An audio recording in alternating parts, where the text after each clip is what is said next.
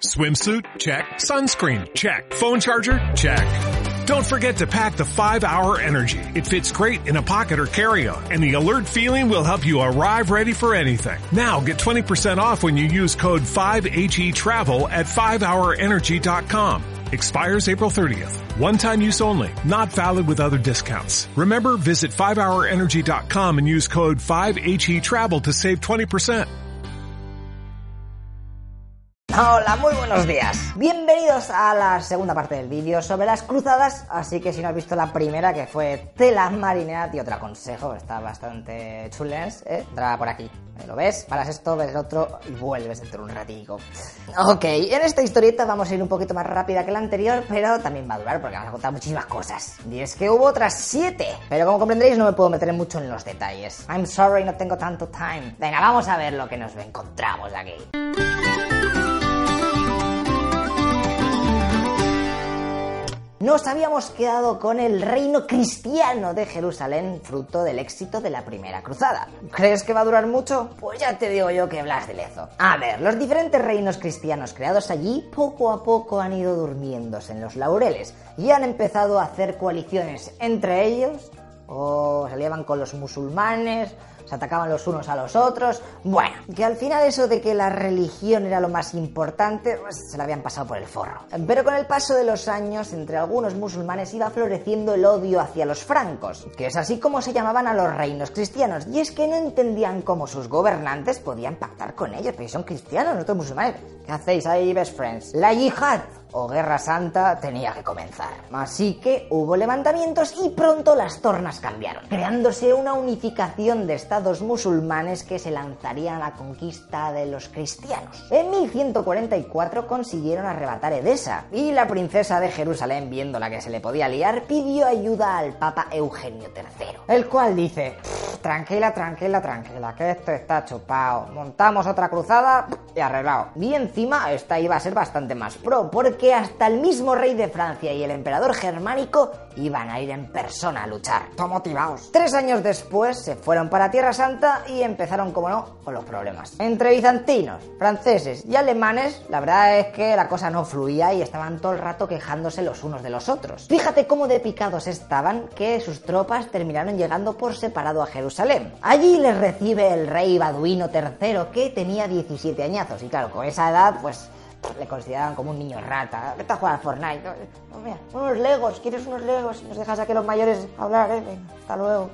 Un vaso de leche para. Así que cuando este chaval les dice al resto los planes que tiene para recuperar la ciudad perdida de Edesa, pues no le hacen ni caso. Y se ponen un objetivo muchísimo más pro que Edesa, ni que leches, hombre. Vamos a conquistar Damasco, Pinky. El rey de Jerusalén se lleva las manos a la cabeza. Vamos, no me jodas, por favor, Damasco no, que son aliados nuestros y tenemos un tratado de paz para uno con los que nos llevamos bien. Nada, nada, nada, que te calles, que tú no sabes nada de la vida. A Damasco que vamos. Y atentos con el exitazo. Las tropas fueron a la ciudad, la asediaron una semanica y ahí empezaron las cosas. ¡Qué pateo de asediar! Yo no me fío de nadie, ¿eh? Ni las tropas nuestras. Yo me piro de aquí. Sí, si tú te vas y me dejas de mí todo el curro, yo me voy, ¿eh? ¡Hala, pa' casa! Los tres ejércitos que habían venido se replegaron y se volvieron a Sweet Home. Y claro, la ciudad de Damasco, que ante tal ataque había pedido auxilio a sus colegas musulmanes, de repente se ve con un porrón de tropas ahí paradas en base, que lo único que consiguen es que la gobernación cambie de manos a un tío más hater de los cristianos. Nur al-Din, el cual nunca más volverá a confiar en el reino cruzado. Ah, joder, pues muy bien, ¿no? Cuatro años había durado toda la preparación, el despliegue y las cosas bonitas para este fail que acabó en 1148. Y no me puedo enrollar más, que luego me paso del vídeo anterior. Veamos la tercera cruzada, o sea que la segunda ha sido un fail, ¿eh? O sea, no... Atentos porque vamos a conocer a Saladino, que fue el que vino después de Nur al-Din. El tío se ha proclamado sultán de Egipto y jefazo de Siria, o lo que es lo mismo, acaba de dejar todo rodeado al reino de Jerusalén. Este también es un musulmán devoto y se propuso acabar con los cristianos que tenían al lado. Y la verdad es que lo va a tener bastante fácil, porque ha habido movimientos en el trono de Jerusalén. Se ha muerto el rey de allí, un chaval de 5 años que ni un añito nos había durado, y ha subido al trono Guy de Lusignan, un francés que pasará la historia como un panoli. En mitad del debate sobre qué hacer contra Saladino, si tomar medidas de pacificación o ir a la guerra, y Reinaldo de Chatillon, un caballero que se había quedado allí tras la Segunda Cruzada y que se había convertido en el príncipe de Antioquía, fruto de su matrimonio, decide atacar una caravana de comercio musulmana en donde iba la hermana de Saladino. Algo obvious y obvious que no se podía hacer porque había un pacto de libre comercio. El rey de Jerusalén le ordena al tío este que por favor libere a los rehenes, tío, que me vas aquí a montar una que pa' qué. Y ya que estás, devuélvelo confiscado, no me seas tonto. Pero el otro pasa olímpicamente, así que Saladino se cansa y ordena atacar una ciudad al norte de Palestina. A los cristianos no les queda otra que actuar, así que el que ha propiciado todo esto aconseja al rey que coja sus tropas y marche a la batalla. Vaya dos se han juntado. Obviamente pierden y esta pareja de tunantes es apresada y llevada a la tienda de Saladino. Allí el sultán ofreció una copa con agua al monarca, pero le negó la bebida al tonto ese que de la caravana de su hermana. Tú, no vas a ser una mierda. Eso significaba, según las reglas de hospitalidad musulmana, que la persona que recibe bebida o alimento como muestra de hospitalidad está bajo la protección de su anfitrión. Pero el Reinaldo este, que tenía una sed que flipas, pasa de esa mierda y le arrebata la copa a su rey para echar un trago. Viendo esa estampa, se queda catacroquet con la falta de modales y ordena que le corten la cabeza. Y es que, como comprenderéis, le tenía bastantes ganas, porque lo de la caravana no había sido la primera vez que se la había liado. Si es que hasta la chorra oeste había montado un sistema de piratería para atacar a los barcos de peregrinos que iban a la Meca.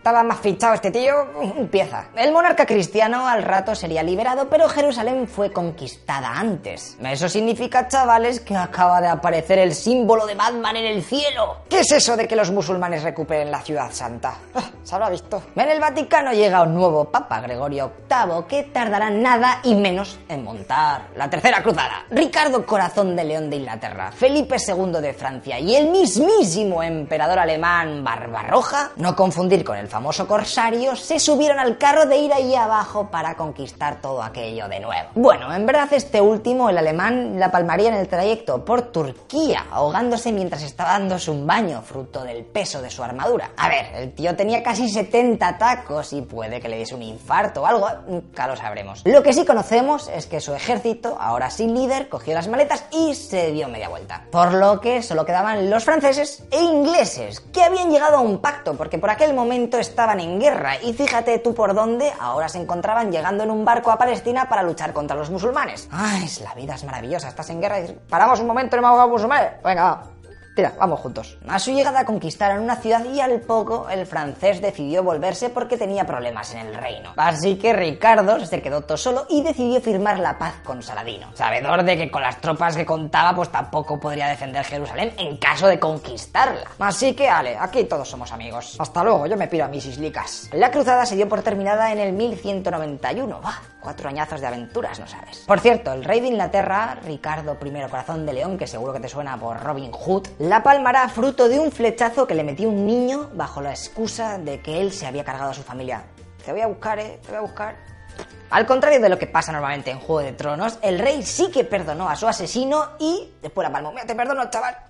Venga, pues después de esta cruzada tan rara, que también ha sido un fail, toca ver la cuarta. Siete primaveras después se volvieron a poner los servers activos. En 1198, el Papa Inocencio III decide montar otro tinglado. Así que pide ayuda a los reinos cristianos europeos. Pero hay un problema. Inglaterra y Francia siguen dándose de leches. Y los alemanes tienen bastante tirria al Papa. Pero bueno, al final va rascando gabachos y gente de Países Bajos y se crea un ejército bastante considerable. Lo que pasa que había otro percal. Por tierra esta vez iba a ser imposible ir hasta Egipto, que era la misión que se había propuesto esta nueva cruzada, ya que los de Constantinopla estaban palmando todas las guerras y su reino cada vez era más chiquitín. Mírales, eh, pobrecicos. Si es que han perdido casi todos los Balcanes, madre mía, qué losers. Así que como necesitaban una flota para mover a todo el ejército, hablaron con Venecia, que les dijo, Ok, pero antes me tenéis que pagar 85.000 marcos de plata. Casi nada. Al rato llega el ejército cruzado a la ciudad de las góndolas, pero sin el dinero acordado. Así que Venecia les dice que tururú. Allí tuvieron que esperar unos meses hasta que llegaron a acuerdo y pudieron zarpar. Pero ¿a qué pacto llegaron? Pues prácticamente era que los templarios se habían convertido en una especie de mercenarios. Venecia quería quitar una ciudad que está por Croacia al reino húngaro, que eran unos pesados de mierda. Así que en el tratado se pactó que los templarios tenían que conquistar aquella ciudad en nombre de Venecia. A los tres días de zarpar ya estaban sitiando la ciudad y al poco la conquistaron, porque era un ejército pepino para unos pobrecitos que estaban ahí defendiéndola. Pero claro, esto al Papa no le molaba nada. Pero si ese no era el plan. hay que matar a los musulmanes, no luchar entre nosotros. Y llegó a una decisión excomulgó a todos los participantes de esta cruzada. Aunque luego, viendo que se había flipado, vale, vale, me he calentado, eh, voy a rectificar. Voy a excomulgar solamente a los venecianos que hayan formado parte de la cruzada, ¿ok? Perfecto. El resto, best friends. Y espera que eso no es todo, porque los cruzados se quedaron a pasar el invierno en la ciudad esta que acaban de pillar. Y allí llegaría un mensajero ahí fondado. Toma, toma, esta carta, por favor, que vengo desde muy lejos. El texto provenía de Constantinopla, oh, vaya sorpresa, y decía que si iban a aquella ciudad a ayudar a Alejo, un tío pretendiente al trono bizantino, él no solo pagaría la deuda que tenían con Venecia, sino que pondría otros 10.000 soldados al ejército. Además, eso sí, de darles al máximo de pertrecho para la futura conquista ahí por Egipto, ¿no? ¿Y veis a Egipto? Bueno, pues yo os doy lo que queráis. Aquí.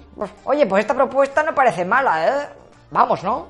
Por supuesto. Algunos cruzados viendo el cachondeo que reinaba y que estaban siendo unos vendidos optaron por largarse, pero la mayoría sí que cogió esta quest y se piró a Constantinopla. En junio de 1203 llegaron a las puertas de la ciudad y el emperador de allí viendo que iba a perder cogió sus cosas y se piró. Así que miembros de la nobleza sacaron de la cárcel al padre de Alejo, el tío este que había llamado a toda la gente, y lo volvieron a poner en el trono. El padre, que ahora era el emperador, y su hijo, que el que había llamado a las tropas, negociaron y se llegó al acuerdo de que ambos serían coemperadores. Vale, a tomar por saco. Así que después entraron los cruzados tan tranquilos en la ciudad. Pero Alejo, el que ahora se había hecho medio voz del imperio y que había prometido el oro y el moro al ejército cruzado, pues tuvo que ponerse las pilas para recaudar todo el dinerico que les había dicho que les iba a dar. Y claro, metió impuestos a saco, lo que hizo que sus propios ciudadanos no le quisiesen y para colmo, ni con esas pudo llegar a juntar todas las riquezas necesarias que había prometido. Por lo que los templarios se empezaron a poner nerviosos. Tú,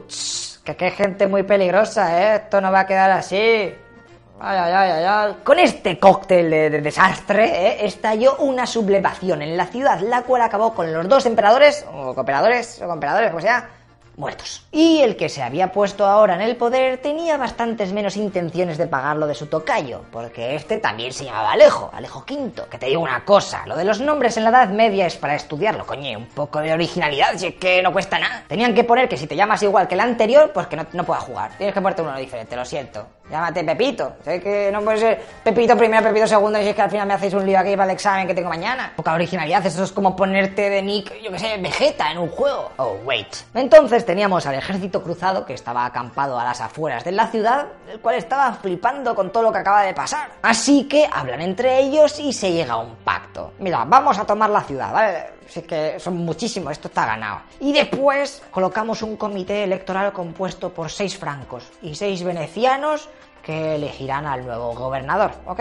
¿Todos de acuerdo? Pues venga, a asediar la ciudad. A los pocos días el emperador de allí se largó y la ciudad no tardaría mucho en caer. Como os imaginaréis, el saqueo de Constantinopla pues fue pequeño. Siete días nada más y nada menos que duró. Y allí no se salvaron ni las iglesias, ni los lugares sagrados, ni las reliquias, ni nada. Arramplaron con todo. Pero esto no se supone que era una guerra santa contra los musulmanes o no sé qué. Bueno, tras el pillaje se repartieron entre tres todo lo robado. Una parte para los franceses, otra para los venecianos y la última para el futuro emperador que se había elegido a Balduino IX de Flandes. Enhorabuena, brother, te acabas de convertir en el primer monarca del imperio latino. camino. Que ese era el nombre que se había puesto a este nuevo territorio. Y esa fue la cuarta cruzada. ¿Qué? ¿Te ha molado? Fíjate si ha sido exitosa que muchos caballeros que aún aguantaban por la zona de Palestina en fortalezas templarias y tal, viendo que ahora tenían un nuevo reino para ellos son los top pros, cogieron las cosas y se fueron a Constantinopla, abandonando poco a poco Palestina. O sea que,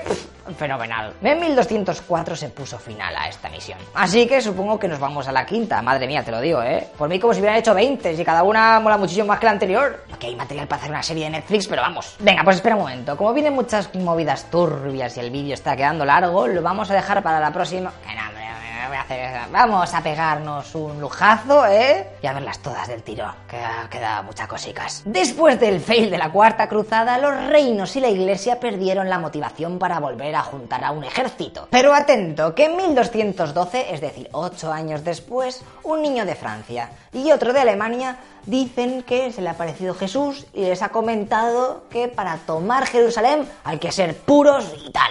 Así que, que hay más puro que unos niños. Pues venga, un ejercitazo de 20.000 niños se juntarán y tirarán para Niza con el fin de zarpar y tomar la ciudad santa. Unos niños, ¿eh?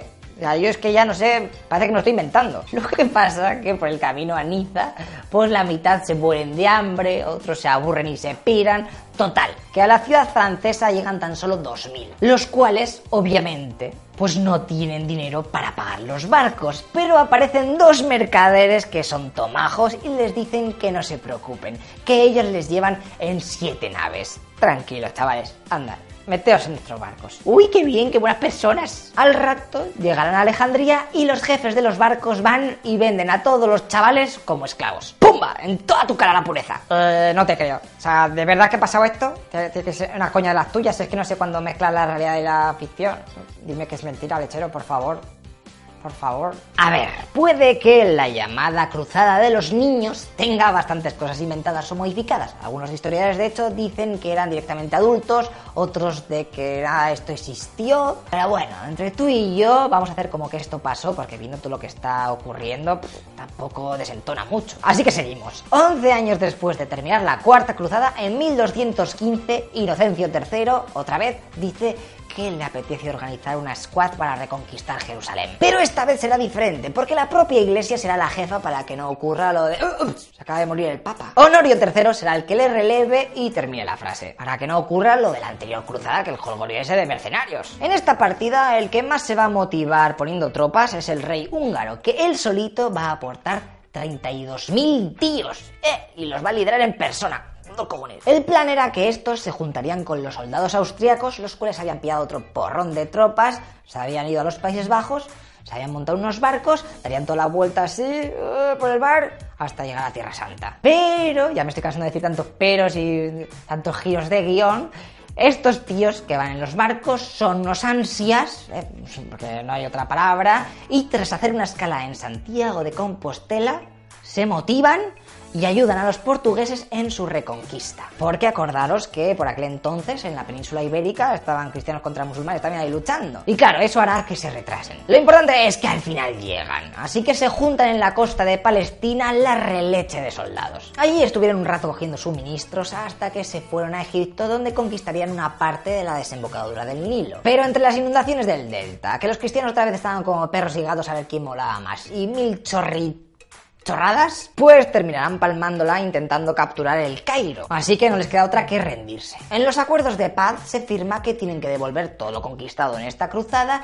y además hay un pacto de 8 años de no agresión. Vamos, como si esto fuera el Risk. 8 rondas y no me atacas aquí a Oceanía, ¿eh? Porque vea que quiero pasar Voy a dejar un soldado, ¿eh? O sea que loco, Pixas, tenemos ante nosotros el fail de 1222. Y eso, que esta cruzada es la más tocha en cuanto a soldados cristianos que fueron a luchar. Venga, pues veamos la sexta que sucedió seis años después. El emperador del Sacro Imperio Germánico se había quedado con las ganas de jugar en la anterior, aunque para lo que ser, menos mal que no ha jugado, Chechu. Lo que pasa que estaba muy liado afianzándose en el trono, pero en 1225 va y se casa con la hija del rey cristiano de Jerusalén. Así que ahora que tenía las aspiraciones al trono de allí, su motivación subió como la espuma. Pero Federico II no lo va a tener fácil. Él se fue con sus tropas al sur de Italia y se lanzó hacia Siria. Lo que pasa es que hay una epidemia y tienen que volver rápidamente al puerto base. Algo que por cierto se toma muy mal el Papa. ¿Pero cómo que os retiráis? ¿Venís al puerto? Te excomulgo. ¿Pero cómo que me excomulga? Joder, tío, tampoco hay que ponerse así, es demasiado estricto, macho. El alemán se queda todo jodido. Papá, por favor, quiéreme a Si es que hemos tenido una epidemia, eh, yo no, yo no quería. Pero no hay manera, así que Federico termina por pasar olímpicamente del Vaticano y se vuelve a meter en los barcos en dirección al reino cristiano de Palestina. Allí se encuentra con todo aquello hecho un desastre, pero él sabe tomar partido de ello y hace un pacto con el sultán Al-Kamil para luchar contra su enemigo Al-Nasser. Esa coalición que se había montado el alemán salió vencedora y así con la tontería Federico se acaba de coronar rey de Jerusalén. Porque en el pacto con el musulmán habían acordado que el germano se quedaba con la ciudad santa, excepto, excepto la cúpula de roca que aquello era demasiado sagrado para el Islam como para regalarla. Y seguramente te preguntes, qué curioso, ¿no? No la quieren regalar. Cúpula de roca, no me suena. ¿Qué pasó allí? Pues mira, para los cristianos y judíos, ahí es el lugar donde Abraham estuvo a punto de cargarse a su hijo Isaac por orden de Yahvé. Y para los musulmanes lo mismo, pero cambiando a Isaac por otro hijo, Ismael. Y por si esto no fuera poco, además allí dicen que fue el lugar donde Mahoma ascendió a los cielos acompañado por el ángel Gabriel para reunirse con Dios. Como veis, muchas cosas se comparten entre las diferentes religiones, o sea que al fin y al cabo la gente no es tan diferente como creen. Bueno, que el pacto también decía que habría una tregua de 10 años. Y claro, cuando se acabó ese periodo de tiempo, pues entre que Federico se tuvo que pirar porque tenía movidas en Europa. Y que los musulmanes estaban tochetados, pues nada en 1244, Jerusalén volvió a caer en manos de la media luna, los cuales tampoco le cortaron ni tres y la saquearon a saco paco. Así que llegamos a la séptima cruzada cuatro años después, que principalmente va a ser francesa. El rey de allí, Luis IX, recibe la petición de socorro de los territorios cristianos de Palestina, que se los están comiendo vivos. Así que este prepara todo para ir allí con su ejército. Pone a su madre de regente, dice a los ingleses que no vale atacar cuando él no está, pilla saco de impuestos para financiar todo y y tras tres años marcha de París en dirección a Marsella, en donde coge unos barcos y se marcha a Chipre. Lugar donde, que te vas a quedar loco, negociará con los mongoles. Es que esto parece el hecho de Empires para una alianza. Lo que pasa que ellos pasan de las mierdas de los gabachos y se quedan todos los regalos que les llevan los cruzados, considerándolos como tributos en vez de una muestra de buen rollo. Mira, esto me lo das a mí, me lo das porque me tienes miedo, ¿eh? Mm. Dame más cosas, eso. Dame el boli me lo llevo también. Y ya está, y nos matamos, ahora, tira para allá, franceses. Y la baguette esa, te la quedas. Todo está saliendo a pedir de Milhouse. Para más Inri, porque yo no sé qué más puede pasar aquí, en esa época había muy mal tiempo, así que el ejército se tuvo que quedar varios meses en la isla, por lo que se fueron fundiendo la mayoría de recursos que se habían llevado para conquistar Egipto. Y es que su plan era conquistar Egipto y luego intercambiarlo por Jerusalén. O sea, te cojo esto, ¿lo quieres? Dame la ciudad. A la de tres, ¿eh? Bueno, espera que Vamos a ver lo que va a pasar. Al rato salen las 120 naves en dirección a África, pero en mitad del trayecto, como era de esperar, se comen una tormenta del horror que hace desperdigarse a todos los barcos. Ah, ya sabemos que si algo puede salir mal, pues va a salir mal o, peor. El destino es muy caprichoso. Bueno, pese a todo, al final consiguen llegar a Damieta, una ciudad bastante importante del delta del Nilo, la cual, fíjate, la conquistaron al primer día ante la mala defensa de esta. Allí se tienen que quedar las tropas ya que el Nilo vuelve a crecer y deja pues, al ejército sin posibilidad de maniobra. El sultán de Egipto, que estaba bastante enfermo de tuberculosis, llega a la zona y ofrece a los cruzados un pacto. Les darían Jerusalén a cambio de la ciudad que acaban de tomar. O sea, este es un pacto de la leche. Pero, pero, ¿qué va a pasar? ¿Qué crees que va a pasar? Pues que el rey francés dije, me vas a cambiar esta mierda por, Jerusalén. Bueno, eso es que estás, estás un poco con la flecha para abajo, ¿eh? Así que como se veía con energía, declinó la oferta. Vamos a ver, ha chorrado, vamos a ver, ese no era el plan original, cambiar una cosa de Egipto por Jerusalén, ¿eh?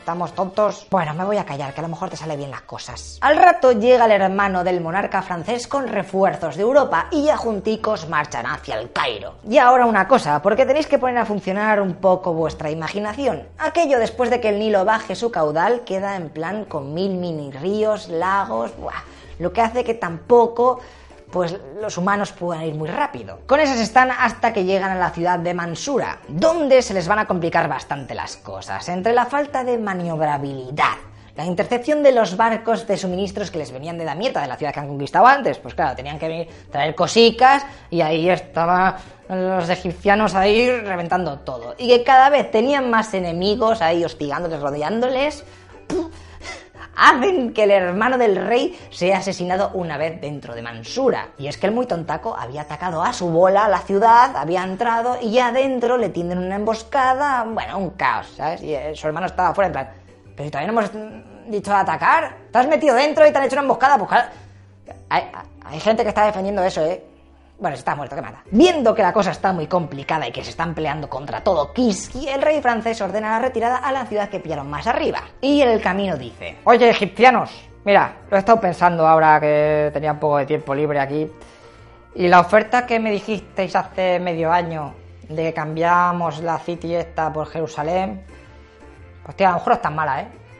¿eh? Yo creo que la aceptamos. Me parece al pelo. Ah, ¿dónde, hay que firmar? Y claro, los musulmanes se empiezan a descojonar. Sabían que los cristianos estaban medio reventados y pues declinaron su propuesta de mierda. De hecho, los cruzados ni llegaron a Damieta, teniendo que rendirse en mitad del camino. Así que los vencedores, los de Egipto, empezaron con las negociaciones. Pedían que se les devolviese, obvio y obvio, todo lo conquistado por los cristianos y además, eh, ¿por qué no nos dais un cuantioso rescate?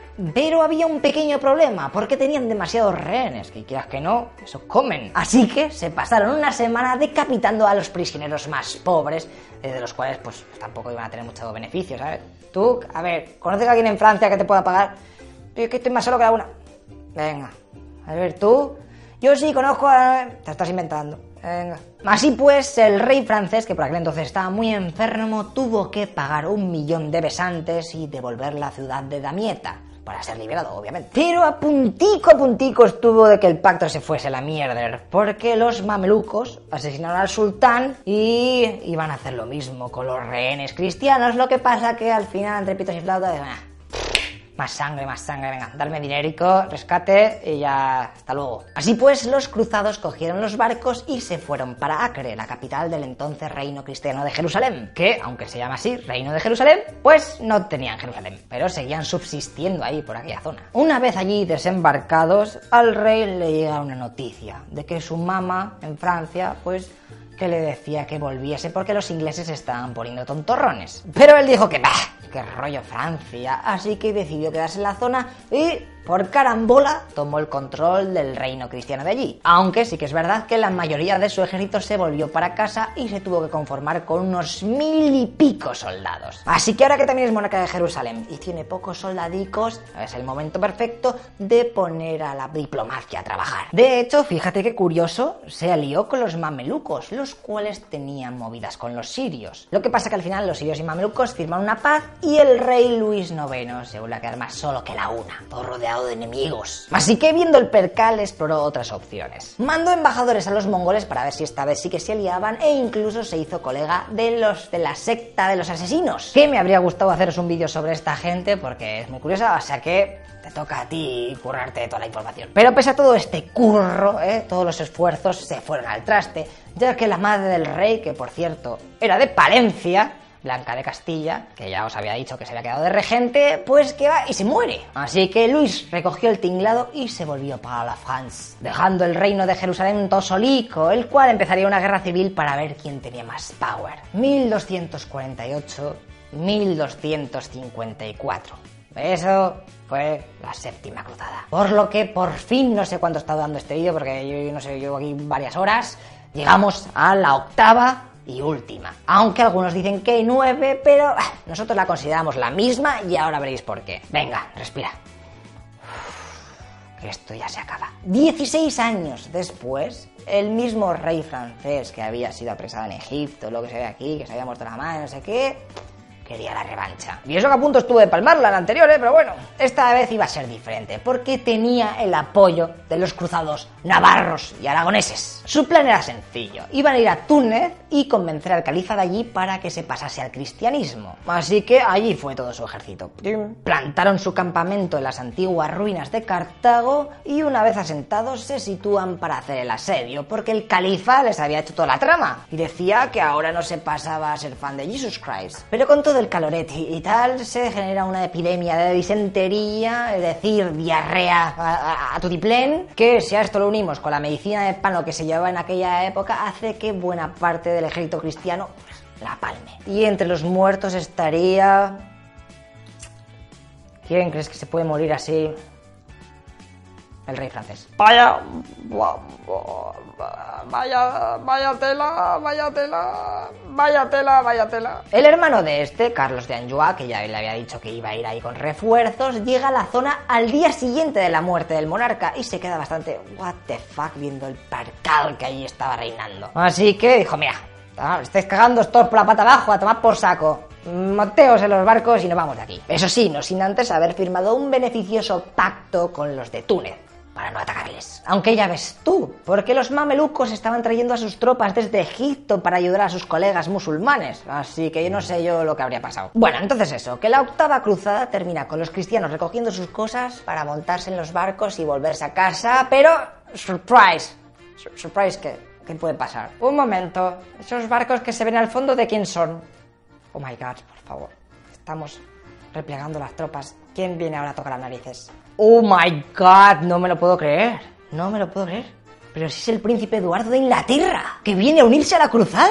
Pues a buenas horas llegas, cabrón. Si nosotros ya nos estamos pirando. De hecho, mañana zarpamos. Joder, no me fastidies que para una vez que me animo, venga a sal conmigo, una, una y para casa. Y si quieres luego recenamos en un kebab o algo. Que no, hombre, que no me líes. Mira, nos estamos cagando por la pata abajo. Se nos ha muerto el rey.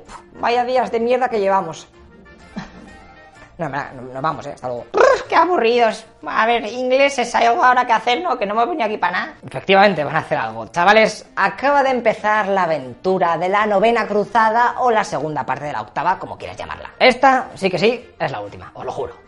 Por lo menos hasta 2019 o así. El futuro rey Eduardo I tampoco es que tuviese muchas tropas, apenas mil hombres, pero se había llevado hasta su mujer, Leonor de Castilla, la cual era de Burgos. ¡Vamos! Esto está ganado, joder. Venga, pues cogieron las cosas junto a otros barcos que habían llegado de los Países Bajos con tropas comandadas por el obispo de Ileja y se fueron a la ciudad de Acre, la cual estaba ya casi en las últimas. El territorio cristiano estaba menguando muchísimo. Así que esa ayudita les venía como Water of May. Cuando desembarcan, el monarca inglés se queda flipando con lo que ve. Primero, los cristianos de la zona estaban pegándose entre ellos. Segundo, los venecianos y genoveses estaban comerciando a saco con los musulmanes, proporcionando dándoles madera, hierro y esclavos. Vamos, todo lo crucial para que estuvieran armados hasta los dientes. Así que viendo que los europeos iban a estar fucked, se puso a negociar con los mongoles para aliarse, a ver si este tenía más suerte. Las charlas fueron bien, pero en esas el jefe de las tropas de los Países Bajos, el obispo este que te he dicho, va y se tiene que pirar. ¿Por qué? Pues porque le han nombrado nuevo papa. Vamos, no me jodas, me está vacilando, ¿no? No hay más gente en toda Europa que me tienes que pillar al único aliado que ha venido aquí a ayudarme. Bueno, va, déjalo, anda y que le den morcillas al futuro Gregorio X.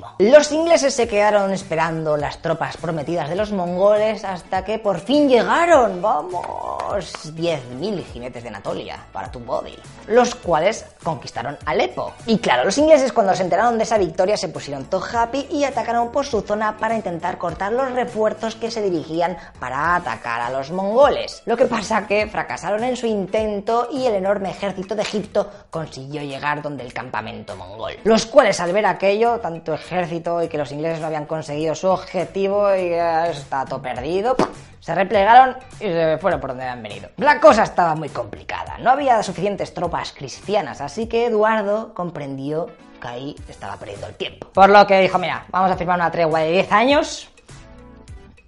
Ahora, y me voy para casa. Su plan era volver a Inglaterra, captar más tropas y regresar para ganar de una vez por todas al sultán de Egipto y Siria. Pero el líder musulmán no era tonto y se lo lía. Así que contrató a un Hashashin que eran así como los ninjas de por allí, el cual consiguió apuñalarle con una daga envenenada al rey inglés en 1272. Madre mía, lo que faltaba. Tranquilo, porque tras varios meses ahí a punto de palmarla, el monarca inglés se recuperó y se piró para Inglaterra. Y fíjate tú por dónde que cuando llegó le informaron que su padre se había muerto y que él era el nuevo rey de Inglaterra. O sea que, pues perfecto. ¡Yuhu! ¿Y qué pasó después? O sea, luego cogió tropas, ahora siendo rey de Inglaterra, y volvió a Palestina y eso para luchar. Pues lo intentó. De hecho, estuvo promoviendo junto con algunos papas la vuelta a Tierra Santa para dar un poco de respiro a la zona. Pero, chavales, en 1291 la capital cristiana del reino de Jerusalén,